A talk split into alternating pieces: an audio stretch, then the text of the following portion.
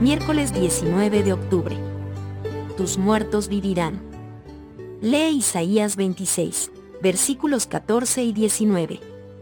¿Cuál es el contraste entre los que perecerán para siempre? Isaías capítulo 26, versículo 14. Ver también Malaquías capítulo 4, versículo 1, y los que recibirán la vida eterna. Isaías capítulo 26, versículo 19. Isaías 26, versículos 14 y 19. Muertos son, no vivirán, han fallecido, no resucitarán, porque los castigaste, y destruiste y deshiciste todo su recuerdo. Tus muertos vivirán, sus cadáveres resucitarán. Despertad y cantad, moradores del polvo, porque tu rocío es cual rocío de hortalizas, y la tierra dará sus muertos. Malaquías 4, versículo 1.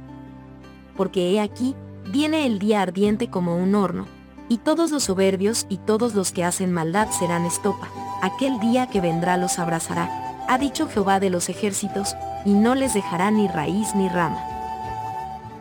Isaías 26, versículo 19. Tus muertos vivirán, sus cadáveres resucitarán. Despertad y cantad, moradores del polvo, porque tu rocío es cual rocío de hortalizas, y la tierra dará sus muertos. El libro de Isaías presenta un gran contraste entre la majestad de Dios y nuestra fragilidad humana. Ver Isaías 40. Aunque somos como la hierba que se seca y la flor que se marchita, la palabra de Dios permanece para siempre. Isaías 40, versículos 6 a 8. Sin embargo, a pesar de nuestra pecaminosidad humana, la gracia salvífica de Dios está disponible para todos los seres humanos y es eficaz incluso para los gentiles, que abracen su pacto y guarden el sábado, Isaías 56. En el libro de Isaías, la esperanza de la resurrección se amplía significativamente. Si bien previamente en la Biblia las alusiones a la resurrección se expresaron más desde perspectivas personales. Job 19, versículos 25 a 27, Salmos 49, versículos 15, capítulo 71, versículo 20. El profeta Isaías habla de ella como si lo incluyera a él mismo y también a la comunidad de creyentes del pacto. Isaías capítulo 26, versículo 19. Isaías 26 contrasta los distintos destinos de los impíos y los justos. Por un lado, los malvados seguirán muertos, y no volverán a vivir jamás, al menos después de la segunda muerte. Apocalipsis capítulo 21, versículo 8. Serán completamente destruidos y toda su memoria perecerá para siempre. Isaías 26, versículo 14. Este pasaje subraya la enseñanza de que no hay almas ni espíritus sobrevivientes que continúen vivos después de la muerte. Hablando de la destrucción final de los impíos, que tendrá lugar posteriormente, Dios declaró en otra parte que se quemarán por completo, y no quedará ahí ni raíz ni rama de ellos. Malaquías capítulo 4, versículo 1.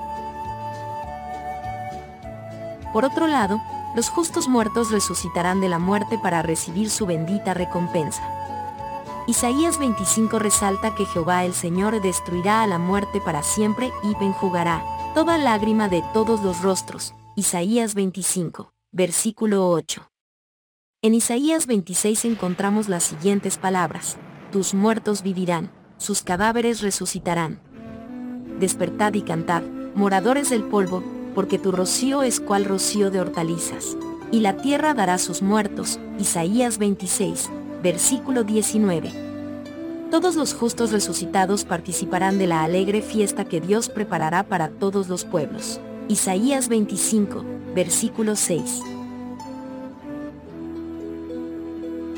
La resurrección final reunirá a todos los justos de todas las edades, incluyendo a tus seres queridos que ya murieron en Cristo.